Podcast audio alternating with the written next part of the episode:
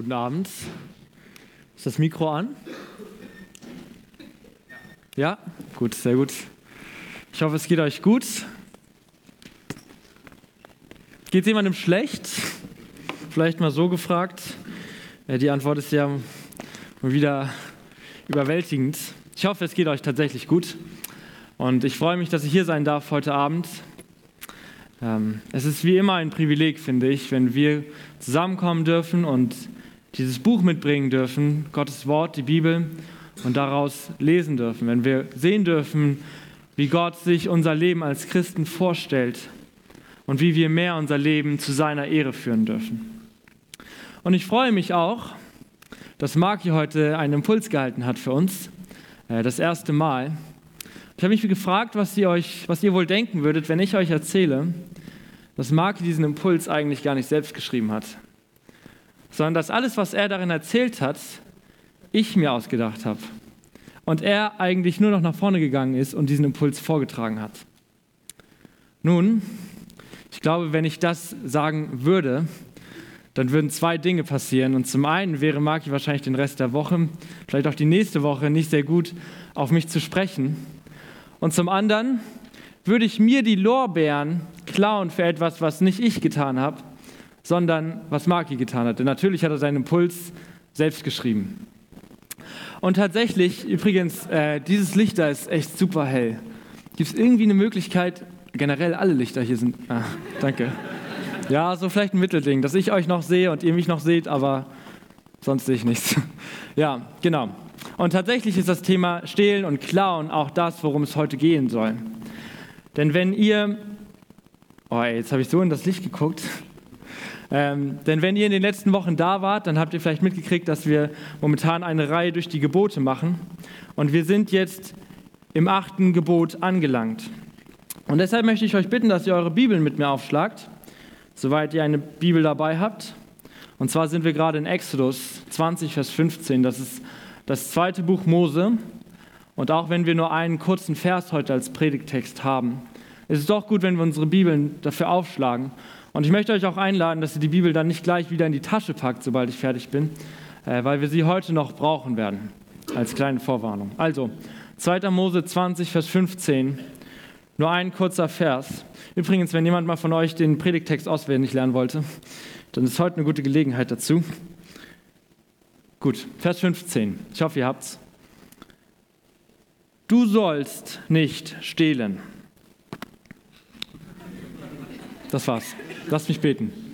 Herr, ich danke dir, dass wir zusammenkommen dürfen und dass das unser Predigtext für heute ist. Und ich möchte dich bitten, dass du durch dein Wort allmächtig zu uns sprichst, dass du deinen Geist sendest, der unsere Herzen verändert und dass du mich in meiner Schwachheit gebrauchst, um Worte zu finden, die die Menschen verstehen, die, die Leute hier verstehen können heute und dass wir nicht unverändert nach Hause gehen, sondern dass wir dir heute begegnen dürfen.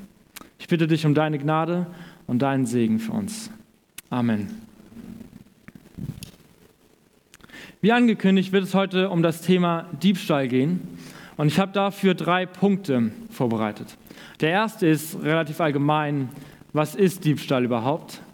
Der zweite ist, was ist die Natur des Menschen? Und der dritte Punkt, die Konsequenz. Und wir wollen in diesen drei Punkten, wir wollen diese drei Punkte nicht nur betrachten, was Diebstahl juristisch ist, und wie man ihn definieren könnte. Und ich glaube, wenn ich euch jetzt einfach sagen würde, stehlen ist schlecht, stiehlt nicht, Gott will das nicht, dann wäre die Predigt jetzt vorbei.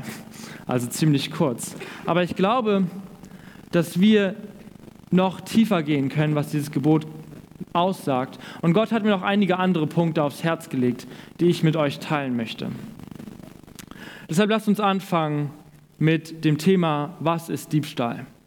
Wenn wir in das Gesetzbuch gucken, das unser Land hat, das Strafgesetzbuch, dann steht in Paragraph 142 folgendes.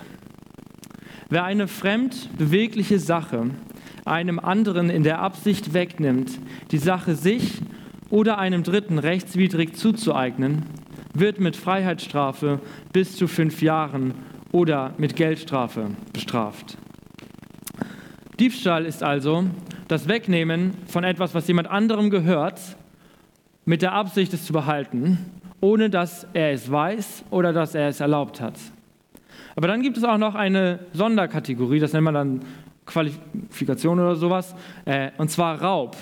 Und Raub und Diebstahl wird häufig gleich, also wie ein Synonym benutzt. Aber es gibt noch eine Unterscheidung zwischen Diebstahl und Raub. Denn Raub ist etwas, wo wir Gewalt anwenden, um das zu bekommen. Oder zum Beispiel eine Person mit einer Waffe bedrohen. Also als Beispiel, wenn du in der Mensa sitzt und dein Nachbar dir in einem ungesehenen Moment deinen Nachtisch stiehlt, dann ist das Diebstahl. Wenn er aber deinen Nachtisch von dir fordert und dir noch androht, dass er Rosenkohl auf deinen Teller legt und keiner mag Rosenkohl, wie wir alle wissen, dann ist das Raub. Denn offensichtlich droht er dir Gewalt an. Und wenn, und wenn jemand dir deinen Nachtisch geklaut hat, dann konnte er vielleicht Besitz davon ergreifen, aber Besitz ergreifen ist noch nicht das Eigentumsrecht zu haben. Denn wir können Dinge in unseren Besitz bringen, aber das Eigentumsrecht ist nach wie vor bei dem Eigentümer. Das ist tatsächlich wichtig für uns heute. Es klingt ein bisschen juristisch und ein bisschen theoretisch und so, aber diese Sache mit dem Besitz und dem Eigentum, dass das zwei verschiedene Dinge sind, das ist eine Grundlage, auf der unsere, die Predigt heute aufbauen wird. Aber um dieses ganze Thema mit Diebstahl und so weiter ein bisschen wirklicher werden zu lassen, ein bisschen praktischer werden zu lassen für uns heute, habe ich, ein, habe ich mal ein paar Beispiele für uns herausgesucht, was alles unter die Definition Diebstahl, aber auch Raub und Betrug fällt. Ich glaube, Juristen unterscheiden da so ein bisschen Diebstahl und Raub und Betrug. Für uns ist es heute alles unter der großen Kategorie Diebstahl. Und zwar, das erste Beispiel, was uns allen wahrscheinlich einfällt, wenn jemand einen Gegenstand klaut, also vielleicht einen Wertgegenstand entwendet, dann ist es natürlich Diebstahl. Aber auch, wenn jemand eine andere Person klaut, also sozusagen entführt, Juristen würden wahrscheinlich sagen, das ist eine Entführung, aber in einer gewissen Weise ist es auch ein Diebstahl. Oder wenn wir die Identität von jemandem stehlen, und in deren Namen etwas tun, dann ist das auch eine Form von Diebstahl. Jetzt in letzter Zeit ist es immer häufiger vorgekommen, dass Leute mit einer fremden Identität Pakete bestellt haben und dann die Paketboten abgefangen haben vorher und dann musste die andere Person, auf deren Namen das bestellt war, das Paket bezahlen. Und sie haben die Identität in dem Zuge gestohlen. Aber auch Datendiebstahl und Steuerhinterziehung sind Formen von Diebstahl. Steuerhinterziehung ist vielleicht etwas, was für uns ein bisschen präsenter ist als eine Entführung, äh, weil zum Beispiel dann die GEZ, die man zahlt oder wo man sich auch denkt, naja, Fernsehen habe ich eh nicht und Radio benutze ich sowieso kaum, das kann ich auch wegfallen lassen, auch eine Form von Diebstahl ist. Denn wir bestehlen den Staat. Und vielleicht kennt ihr, ihr kennt sicherlich die Stelle, wo Jesus sagt, gebt dem Kaiser, was des Kaisers ist. Und auch und vielleicht trete ich damit schon mehr Leuten auf den Schlips, Urheberrechtsverletzung. Wenn wir Filme und Serien und Musik und Texte illegal herunterladen oder auch nur illegal streamen, dann ist das auch eine Form von Diebstahl, weil wir etwas nehmen, was uns nicht gehört, ohne dafür zu bezahlen. Oder wenn wir Überstunden eintragen, die wir vielleicht nur so halb oder vielleicht auch eher gar nicht geleistet haben, weil wir wissen, sie werden uns am Ende des Monats ausgezahlt und äh, das Geld schadet nicht oder so, dann ist auch das eine Form von Diebstahl. Und ihr bestehlt euren Arbeitgeber, wenn ihr das tut. Oder wenn wir in der Klausur sitzen und es sind irgendwie schon 20 Minuten rum und bei unserem Nachbarn läuft es sehr gut und äh, wir haben gerade mal den Namen und das Datum aufgeschrieben und wir lunsen da so ein bisschen rüber und gucken uns so ein paar Antworten ab dann ist das eine Form von Betrug und in einer gewissen Weise auch Diebstahl. Und natürlich auch das, was ich vorhin getan habe, als ich gesagt habe, Markis Impuls ist eigentlich aus, meinen, äh, ähm, aus meinem Kopf entstanden, dann ist auch das eine Form von Betrug und Diebstahl. Denn ich nehme mir die Anerkennung und die Lorbeeren für etwas, was mir nicht zusteht. Und gerade bei den letzten Punkten, glaube ich, so wo es um Stream und Überstunden und Klausuren ging, gab es vielleicht einige von euch, die jetzt nicht mehr sagen würden, du sollst nicht stehlen. Nö, das habe ich noch nie gebrochen. sondern wo sie merken, es gibt doch Bereiche in unserem Leben, wo Diebstahl nicht mehr so weit weg ist, wie wir denken, wenn wir an die Kronjuwelen oder ein Fahrrad denken. Und deshalb lasst, mich, lasst uns an dieser Stelle nochmal gemeinsam betrachten, in welchen Steps ein Prozess oder in welchen Schritten der Prozess Diebstahl vonstatten geht.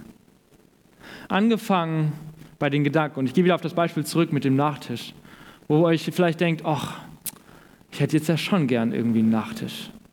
Und dann kommt aus dem Gedanken, der einmal gesät wurde, die Begierde und die Begierde wächst und ihr denkt, oh Mann, ey, und der hat den Nachtisch, den ich jetzt so gerne hätte. Und aus der Begierde kommt irgendwann die Tat und aus der Tat folgt die Konsequenz. Und das ist bei jedem Diebstahl so. Jeder Dieb geht durch diese vier Schritte. Gedanke, Begierde, Tat und Konsequenz. Aber zwischen Begierde und Tat kommt noch ein Schritt dazwischen, noch eine Rechnung, die der Dieb mit sich aufstellen, die der Dieb aufstellen muss. Und darin stellt er sich folgende Fragen. Das ist die Kosten-Nutzen-Rechnung. Und er fragt sich, wie hoch ist das Risiko, dass ich erwischt werde? Was gibt es zu gewinnen? Und was kann ich dabei verlieren? Und nur wenn es viel zu gewinnen gibt, es nicht so viel zu verlieren gibt und das Risiko erwischt zu werden auch nicht zu hoch ist, nur dann kommt es tatsächlich zum Diebstahl. Und dieses Denken muss man einem Kind nicht erst beibringen, sondern es ist eine Rechnung, die es von Grund auf, von, von klein auf selbst anstellen kann. Es ist sozusagen die einzige Rechnung, die jeder, tun, die jeder aufstellen kann, auch wenn man nicht so gut in Mathe war. Es ist einfach der Teil, es ist einfach Teil der Natur des Menschen. Und die Natur des Menschen können wir besonders gut betrachten, wenn wir uns die Schöpfungsgeschichte anschauen. Und deshalb kommen wir auch schon zum Ende des ersten Punktes und wollen gemeinsam zum Anfang der Bibel blättern. Dort sehen wir, wie Adam und Eva im Garten Eden waren. Und Adam und Eva sind für viele Dinge, mit denen wir uns beschäftigen wollen, immer wenn wir die Natur des Menschen näher äh, studieren wollen, ein guter Anlaufpunkt. Denn im Endeffekt sind sie die ersten Menschen, und wir alle stammen von diesen beiden Menschen ab. Also wir alle haben ein Stück Adam und Eva in uns. Und wenn ihr eure Bibeln noch da habt, ich hoffe, ihr habt sie noch da, dann schlagt mit mir 1. Mose Kapitel 3 auf. Und wir wollen die ersten sechs Verse daraus lesen. Adam und Eva waren gerade im Paradies, im Garten Eden. Gott hatte die Welt geschaffen und ähm, ja, sie hatten eigentlich ein relativ entspanntes Leben, glaube ich. Wäre da nicht die Schlange? Und so lesen wir in Vers 1. Aber die Schlange war listiger als alle Tiere des Feldes, die Gott, der Herr, gemacht hatte. Und sie sprach zu der Frau, sollte Gott wirklich gesagt haben, dass ihr von keinem Baum im Garten essen dürft? Da sprach die Frau zur Schlange, von der Frucht der Bäume im Garten dürfen wir essen, aber von der Frucht des Baumes, der in der Mitte des Gartens ist, hat Gott gesagt, esst nicht davon und rührt sie auch nicht an, damit ihr nicht sterbt.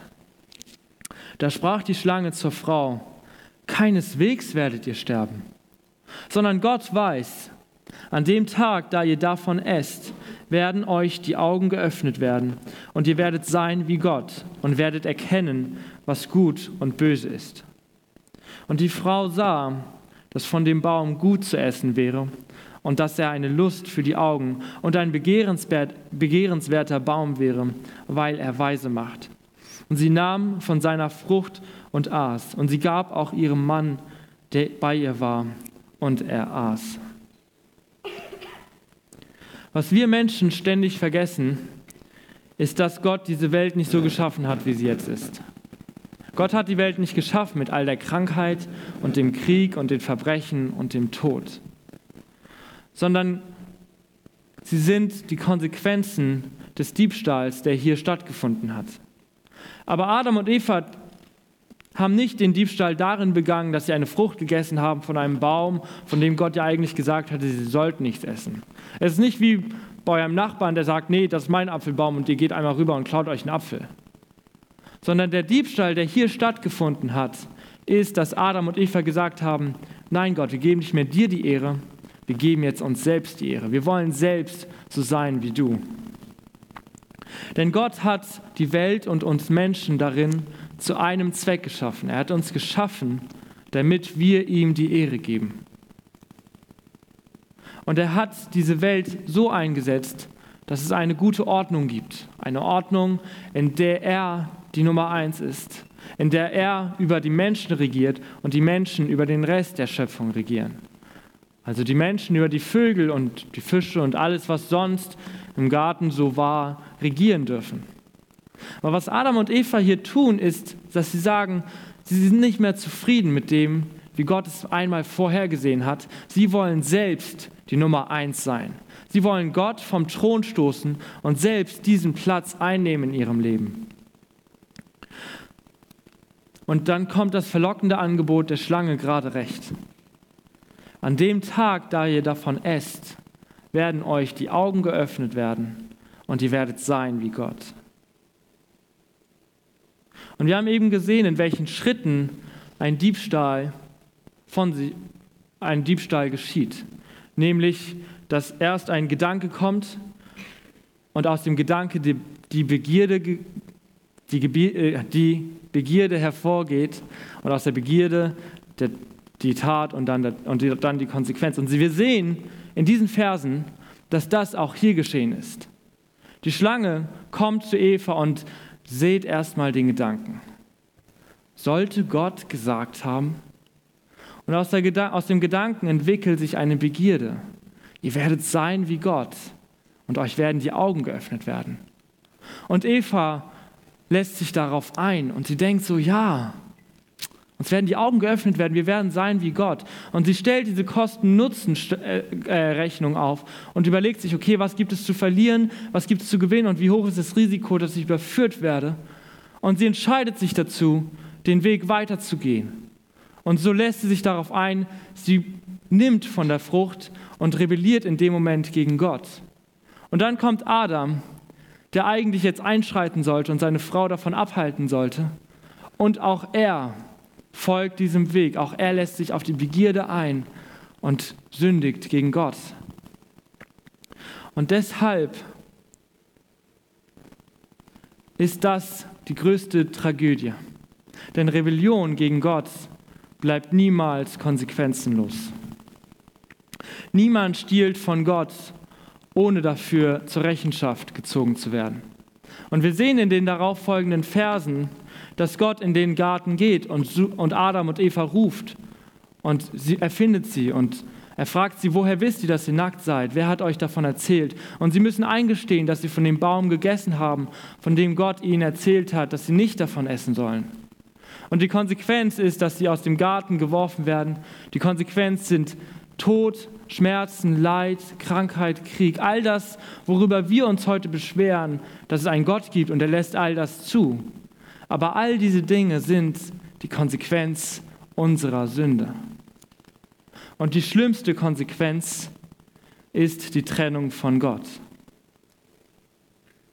Aber warum musste es überhaupt Konsequenzen geben? Hätte Gott nicht einfach sagen können, naja, eine Frucht ist keine Frucht, und, ähm, aber macht es nicht wieder?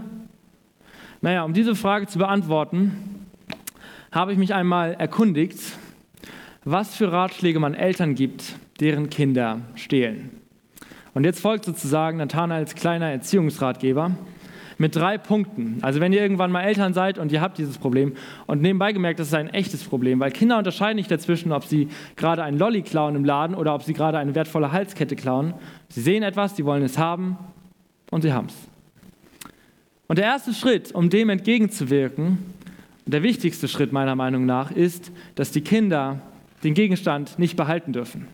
Denn sie dürfen in keiner Weise davon profitieren, dass sie etwas genommen haben, was ihnen nicht zustand. Der zweite Schritt ist die nervige Diskussion, mindestens 20 Minuten, in der ihr den Kindern klar macht, nicht nur, dass sie den Gegenstand wieder zurückgeben müssen, sondern dass das, was sie getan haben, falsch war. Denn sie dürfen nicht einfach Konsequenzen ertragen und denken, hm, ja, okay, war jetzt nicht so gut, sondern sie müssen wirklich verstanden haben, dass das nicht in Ordnung ist, wenn sie stehlen. Und der dritte Punkt sind die Konsequenzen. Denn wenn wir Kindern den Gegenstand nur wegnehmen und sagen, na na, das war aber nicht gut und das war's, dann lernen Kinder nicht dazu. Es muss Konsequenzen geben. Kinder müssen lernen, dass es Konsequenzen hat, wenn sie Dinge tun, die nicht in Ordnung sind. Sonst würden sie ja denken, naja, gut, diesmal wurde ich erwischt, vielleicht probiere ich es nächstes Mal nochmal, vielleicht muss ich den Gegenstand zurückgeben, vielleicht aber auch nicht. Und was wir machen wollen, wenn wir Kinder erziehen, ist, dass wir diese Kosten-Nutzen-Rechnung, die Kinder beherrschen und die Kinder anwenden können, schon in jungem Alter, dass wir die in eine neue Balance bringen, in der das, was es zu verlieren gibt, höher wiegt als das, was es zu gewinnen gibt. Und mit diesem kleinen Erziehungsratgeber kommen wir auch schon zum Ende des zweiten Punktes und nähern uns dem, dritten Punkt. Denn wir sind alle in einer gewissen Form Kinder. Aber jetzt nicht die Kinder, an die ihr vielleicht denkt, wenn ihr an die Pampers-Werbung im Fernsehen denkt, die lieben Kinder, sondern wir sind die Kinder, die stehlen. Und nicht nur einmal, sondern wir stehlen immer wieder und wieder. Und wir stehlen nicht einen Lolli aus dem Supermarkt, sondern genauso wie Adam und Eva im Garten Eden stehlen wir Gottes Ehre, weil wir sagen, wir wollen selbst auf, den, auf dem Thron sitzen, der dir gebührt. Wir wollen selbst zu unserer eigenen Ehre leben und selbst der King sein in unserem Leben. Und egal, ob du Christ bist oder nicht, du hast gegen das Gebot, du sollst nicht stehlen, insofern gebrochen, dass du Gottes Ehre gestohlen hast. Und es muss Konsequenzen geben, denn Gott ist ein gerechter Gott und er kann nicht zulassen, dass wir gegen ihn rebellieren. Und deshalb kommen wir auch schon zum dritten Punkt, die Konsequenzen. Ich habe heute viel über jetzt Adam und Eva und auch über kleine Kinder gesprochen. Und ich glaube, wenn wir jetzt nach Hause gehen würden, dann hätten wir vielleicht mal wieder gelernt, dass wir nicht stehlen sollen. Aber das hätte man auch in einem Satz sagen können. Dafür hätte man keine zwei Punkte gebraucht. Und deshalb möchte ich das, was wir bis jetzt in Punkt 1 und 2 gesehen haben, auf uns und auf unser Leben praktisch anwenden. Wir wollen sehen, wie wir diese Punkte wiederfinden können. Denn wenn wir gegen Gott rebellieren und wenn wir das tun, was Adam und Eva tun, getan haben, dann sagen wir zu Gott, nein, du hast den Platz auf dem Thron nicht verdient. Deine Ordnung ist schön und gut, aber weißt du was, Gott? Ich weiß besser, was gut ist für mich. Und ich werde jetzt diese ganze Sache einmal umdrehen und ich werde ein Leben leben, in dem ich auf dem ersten Platz sitze, in dem ich der King bin und in dem ich auf dem Thron sitze. Und so wie Paulus es zum Ausdruck bringt in Römer 3, Vers 23, gibt es keinen, der davon ausgeschlossen ist. Denn er sagt dort, denn alle haben gesündigt und verfehlen die Herrlichkeit, die sie vor Gott haben sollten. Und vielleicht ist Verfehlung auch, das, auch ein besseres Wort als Sünde. Ich denke manchmal, Sünde ist so ein bisschen, es klingt wie so ein Kirchenwort, es ist ein bisschen altbehaftet. Und vor allem ist Verfehlung, finde ich, eine bessere Formulierung dafür, denn wir verfehlen etwas. Wir verfehlen unseren Sinn, den Zweck, zu Gottes Ehre zu leben, wenn wir zu unserer eigenen Ehre leben. Und wenn wir jetzt zu jemandem draußen auf der Straße gehen und mit ihm ins Gespräch kämen und ihn darüber fragen, so, was ist die höchste Instanz in deinem Leben, wonach richtest du dein Leben aus, dann würde er sagen, ganz ehrlich, das ist mein Leben, ich regiere in meinem Leben. Ich mache das, was ich denke, das gut ist und das richtig ist. Ich lebe nach meinen Wahrheiten und das sollte jeder Mensch tun. Jeder ist sich selbst in der Verantwortung, wie er sein Leben führt. Und wir, können, wir sollen alle selber der Herr über unser Leben sein. Und ich glaube ganz ehrlich, die meisten Deutschen, vielleicht würden sie es besser formulieren, als ich das jetzt formuliert habe, aber die meisten Leute würden das so sehen, dass sie selbst über, Herr über ihr Leben sind und leben ihr Leben so. Aber wenn wir in unserem Leben Gott nicht die Ehre zurückgeben, die wir ihm schuldig sind, dann wird Gott sie sich irgendwann nehmen. Eines Tages wird er sie sich zurückholen. Und so wie wir das mit Kindern, und so macht er das Und so wie wir das mit Kindern machen, sagt die Bibel, wird es auch uns gehen eines Tages. Und es gibt viele Stellen, die davon sprechen. Eine zum Beispiel ist Römer 14, Vers 11. Dort steht, denn es steht geschrieben, so wahr ich lebe, spricht der Herr, mir soll sich jedes Knie beugen und jede Zunge wird Gott bekennen.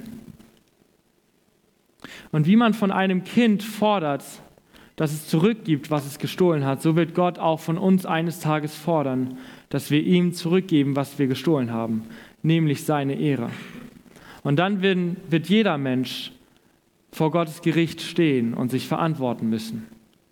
Darüber, ob Gott in seinem Leben regiert hat, ob Gott die Nummer eins war oder ob er selbst über sein Leben geherrscht hat, ob der Mensch selbst sein Leben geführt und geleitet hat. Und davon wird abhängig sein, ob der Zorn Gottes über uns kommt. Aber der Zorn Gottes, manchmal hört man doch, dass Gott so der liebende Gott ist und eigentlich alles vergibt und man sich gar keine Sorgen machen braucht, weil Gott sowieso wie der liebe Papa ist und es, ja, Gericht und so weiter, das passt auch irgendwie nicht so richtig. Aber die Bibel sagt eben nicht nur, dass Gott unser liebender Vater ist, sondern dass wir, wenn wir mit unserem Leben nicht ihn ehren, er eines Tages unser Richter sein wird. Und die Bibel erwähnt es nicht nur einmal kurz irgendwo in so einer Fußnote, sondern sie sagt es wieder und wieder. Sie ist wie ein großes Warnschild, das die Leute darauf aufmerksam machen will, dass sie sich auf dem Weg in die Hölle befinden. Und die Leute ignorieren es und sagen, ach komm, das ist veraltet und das interessiert mich nicht. Und wenn wir zu diesem Typen gehen würden auf der Straße, mit dem wir uns eben unterhalten haben, und ihm das erzählen würden, dann würde er vielleicht sagen, ey Leute, ihr seid verrückt. Ganz ehrlich, Gott und Gericht und Himmel und Hölle und, ein, und es ist davon abhängig, ob wir mit unserem Leben Gott ehren oder uns selbst. Das ist echt super veraltet und generell, also wirklich komplett realitätsfern.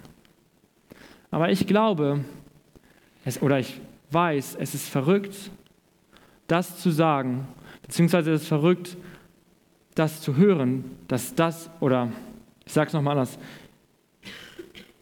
damit ich das richtig formuliere, es ist verrückt, wenn wir diesen Satz, oh, sorry,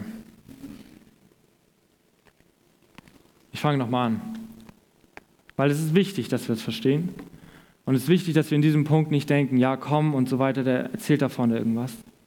Denn was wir hier sagen, was wir hier predigen in unserer Jugend, ist etwas, was die meisten Menschen auf dieser Welt, nicht nur in Deutschland, sondern auf dieser Welt wirklich mit Füßen treten und wo sie sagen, Leute, das, das ist veraltet und das ist vielleicht etwas, was vor 2000 Jahren relevant war, was heute keinen Menschen mehr betrifft.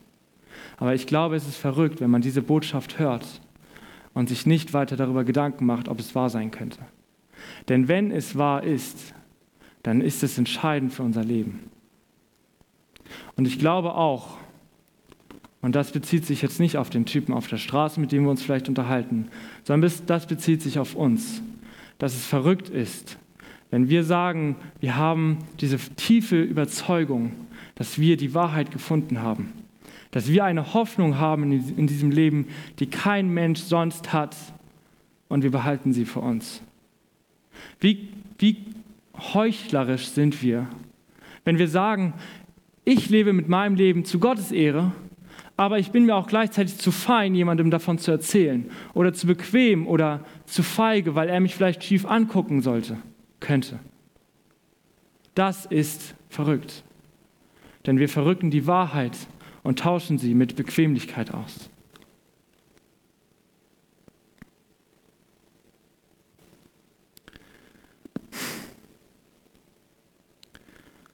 Es geht dabei nicht darum, dass wir hier Samstagabends mehr Leute werden oder dass wir als Christentum in, dieser, in diesem Land wieder präsenter werden oder dass unsere Religion wächst oder sowas. Darum geht es nicht. Es geht darum, dass Menschen gerettet werden, dass Menschen nicht unter Gottes Zorn kommen. Und es geht darum, dass deine Eltern oder deine Mitschüler oder deine Arbeitskollegen das erfahren, was du erfahren hast, die Hoffnung in ihrem Leben haben, die du bekommen hast. Und wie geschieht das?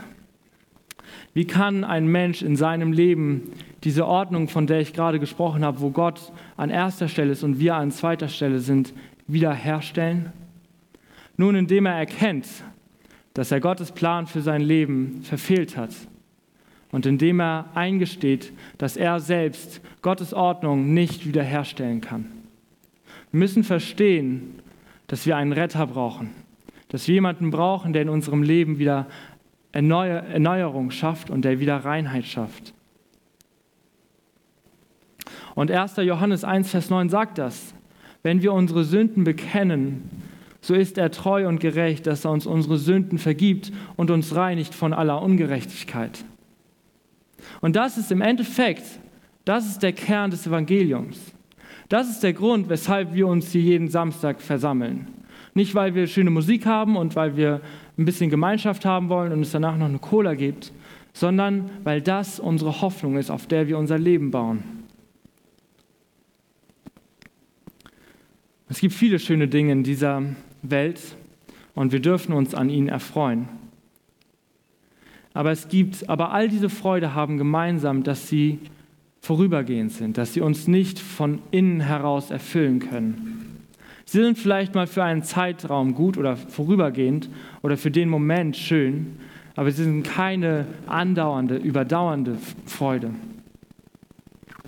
Aber wenn Gott zu dir sagt, du bist mein Kind, ich habe dich erlöst, ich habe dich bei deinem Namen gerufen, du bist mein, dann ist das eine größere Freude und eine andauernde Erfüllung, die mit nichts in dieser Welt zu vergleichen ist.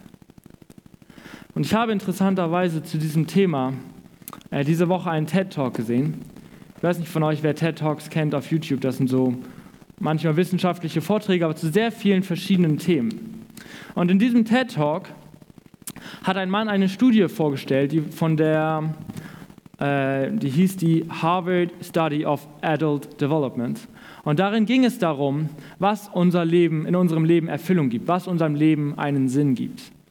Und darin wurden über 70 oder ich glaube 75 Jahre über 700 Männer alle zwei Jahre interviewt und sie wurden gefragt, welche Prioritäten setzt du, welche Werte hast du, was ist wichtig, wie läuft dein Leben, was arbeitest du. Ihr Leben wurde wirklich in allen Einzelheiten aufgenommen, über 75 Jahre lang und das von 700 Menschen.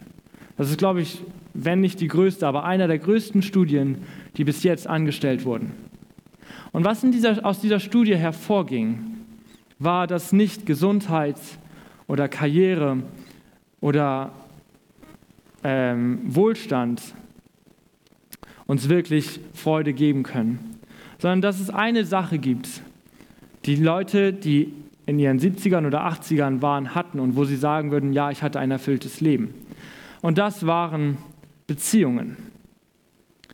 Das Allheilmittel dieser Studie waren also Beziehungen, die sie gepflegt haben, die Menschen, und die sie davor bewahrt haben, in ihrem Alter einsam zu werden. Denn irgendwann kam der Zeitpunkt, wenn sie so 60 waren, dass die Gesundheit nicht mehr so gut war wie mit 20. Und wenn man dann viel Geld hatte, dann war das schön, aber wenn man es mit niemandem teilen konnte und nicht, dann konnten die Leute es nicht genießen. Und sie wurden einsam. Aber ich habe über diesen TED Talk noch weiter nachgedacht und ich glaube, dass auch Beziehungen nicht die wirkliche Antwort sind. Auch Freunde oder Beziehungen zu euren Freunden und euren Verwandten können zerbrechen. Denn Menschen werden sich, wenden sich ab, sie können einen betrügen, oder umziehen oder im schlimmsten Fall einfach sterben. Und deshalb glaube ich, dass wahre Freude nur durch Jesus in unser Leben kommen kann. Nur wenn wir in ihm geborgen sind und eine Beziehung zu ihm führen, haben wir einen Halt im Leben. Und dieser Halt überdauert es, wenn unsere Gesundheit zur Neige geht oder wenn wir finanziell abhängig sind oder wenn unsere Freunde oder vielleicht unsere vermeintlichen Freunde uns verlassen. Die Frage ist nur, glaubst du das und lebst du danach? Denn wenn du das nicht glaubst und du würdest es gerne glauben, und dieser Gedanke beschäftigt dich und du denkst darüber nach, was wohl sein würde, wenn es wahr ist und du heute stirbst, dann möchte ich dich einladen, heute zu Jesus zu kommen Und ich weiß, wie ich damals hier saß in der Jugend oder damals noch unten und immer wenn so ein Aufruf kam, dachte, ah, heute ist echt nicht die passende Gelegenheit. Sorry, nächste Woche vielleicht oder so. Aber wir schieben die wichtigste Entscheidung in unserem Leben nur weg. Und ein zweiter Gedanke, der mir immer kam, war, ey, ich muss noch so viel erledigen vorher. Ich muss mein Leben erst noch ein ganzes Stück auf die Reihe kriegen, erst noch einige Dinge ändern, bevor ich mein Leben Gott geben kann. Aber wenn du so denkst, dann möchte ich dich ermutigen, nicht erst euer Leben in Ordnung bringen zu wollen, bevor ihr es Gott gebt. Denn wir können nicht zu Gottes Ehre leben, solange wir noch selbst auf dem Thron sitzen. Alles andere wäre Religiosität und Frömmigkeit, sondern wir müssen erst Gottes Kinder werden, bevor wir wie Gottes Kinder leben können. Aber wie sieht es für diejenigen aus, in deren Leben Gott schon regiert, die sich schon als Christen sehen und die schon Gott die Ehre geben? Gerade, auf, auf das, gerade auch in Bezug auf das Thema Stehlen. Nun, dann kann ich euch natürlich sagen, stehlt nicht. Und wenn ihr etwas geklaut habt, dann gebt es zurück. Aber diese Punkte, die wir im ersten Punkt hatten, Gedanke, Begierde, Tat und Konsequenz, sind auch auf uns anwendbar. Denn im Endeffekt ist es ein Muster für jede Sünde, die stattfindet und alles Falsche, was wir tun. Jakobus 1, Vers 15 sagt das auch. Die Begierde gebiert die Sünde und die Sünde gebiert den Tod. Und wenn wir schon bei dem Gedanken sind, etwas falsch zu tun, etwas falsch zu machen, dann sagt Paulus uns, dass wir davor fliehen sollen. Wir sollen fliehen vor der Sünde und schon vor dem Gedanken, der sich in unseren Köpfen festsetzt, fliehen. Und wenn Eva damals im Garten Eden, als die Schlange gesagt hat, äh, sollte Gott gesagt haben, gesagt, hätte, wenn sie gesagt hätte, nö, das hat er nicht gesagt, und gegangen wäre, dann wäre auf diesen Gedanken keine Begierde und keine Tat und kein Tod gefolgt. Und vielleicht findest du dich auch gerade jetzt in einem dieser Punkte wieder. Vielleicht bist du gerade bei einem Gedanken und du weißt, dieser Gedanke ist eigentlich falsch und er entfernt dich von Gott, aber irgendwie ist dieser Gedanke da und er lässt dich nicht los.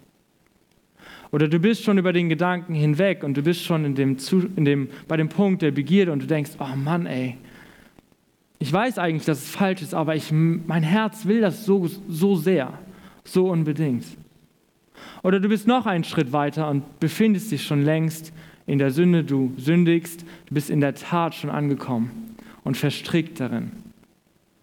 Wenn ihr euch in einem dieser Punkte, und ich glaube, wir finden uns alle in verschiedenen Kategorien, aber in allen, alle in einem dieser Punkte wieder, dann möchte ich euch ermutigen, damit nicht alleine zu bleiben. Denn die Bibel sagt, bekennt einander eure Sünden. Und die Sünde wächst nur so lange, bis wir sie bekannt haben.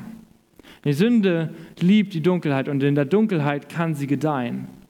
Aber wenn sie im Verborgenen bleibt, dann bringt sie uns zu Fall.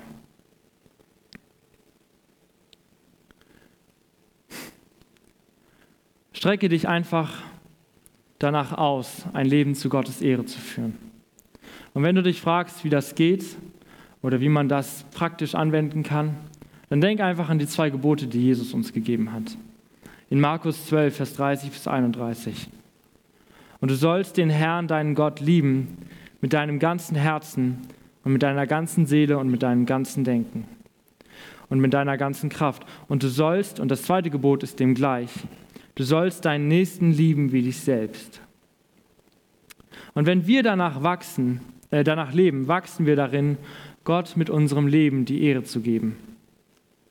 Und das ist ein Prozess, der nicht von heute auf morgen stattfindet. Wir sind nicht heute noch die großen Sünder und morgen ist unser Leben perfekt. Keiner von uns, auch nicht die Leute, die hier nach vorne kommen und predigen. Auch wir fallen in Zweifel und auch wir haben Herausforderungen. Und tatsächlich, gerade wo ich darüber nachdenke, gerade gestern, muss ich sagen, in dieser Predigtvorbereitung hatte ich viel, viel Drangsal, viel, viele Herausforderungen und habe gemerkt, so, ich bin immer noch abhängig von Gott und ich muss immer noch mich nach ihm ausstrecken, um Veränderungen zu erfahren. Gott wieder den höchsten Platz in unserem Leben zu geben, ist nichts, was einmal geschieht bei unserer Bekehrung und danach sind wir die tollen Christen und brauchen uns nie wieder um irgendwas Gedanken zu machen, sondern es ist ein Prozess, der andauert, bis wir irgendwann bei Gott sein werden. Und wenn du das heute noch nicht getan hast, wenn du dein Leben noch gar nicht Jesus gegeben hast, dann möchte ich dich ermutigen, dass du das tust und dass du diesen Zustand in deinem Leben änderst. Aber wenn du schon Christ bist und merkst, okay, das ist eigentlich eine Sache, Gott wieder den höchsten Platz in meinem Leben zu geben, ist eigentlich etwas, was ich jeden Tag neu machen sollte. Und heute Morgen habe ich es noch nicht getan. Oder tatsächlich ist es schon länger her, seit ich mal wieder wirklich ins Gebet gegangen bin und Gott die Ehre gegeben habe mit meinem Leben. Dann möchte ich dich auch ermutigen, dass du heute das Gespräch suchst, dass du heute diesen Zustand in deinem Leben änderst. Lasst uns zu Jesus kommen und lasst uns ihn unser Leben neu weihen. Und damit komme ich auch zum Ende der Predigt. Und das Lobpreisteam darf sich auf den Weg machen. Und wenn hier jetzt jemand ist, der die letzten halbe Stunde oder so äh, geschlafen hat und sich gefragt hat, was ich währenddessen gesagt habe, für denjenigen habe ich den Kern der Predigt nochmal in einem Satz zusammengefasst. Gott gibt uns das achte Gebot, weil er weiß, dass wir niemals mit dem zufrieden sind, was wir haben. Und das wird am deutlichsten, wenn wir uns an dem größten Diebstahl dieser Welt beteiligen, nämlich Gott den ersten Platz in unserem Leben zu entziehen. Amen.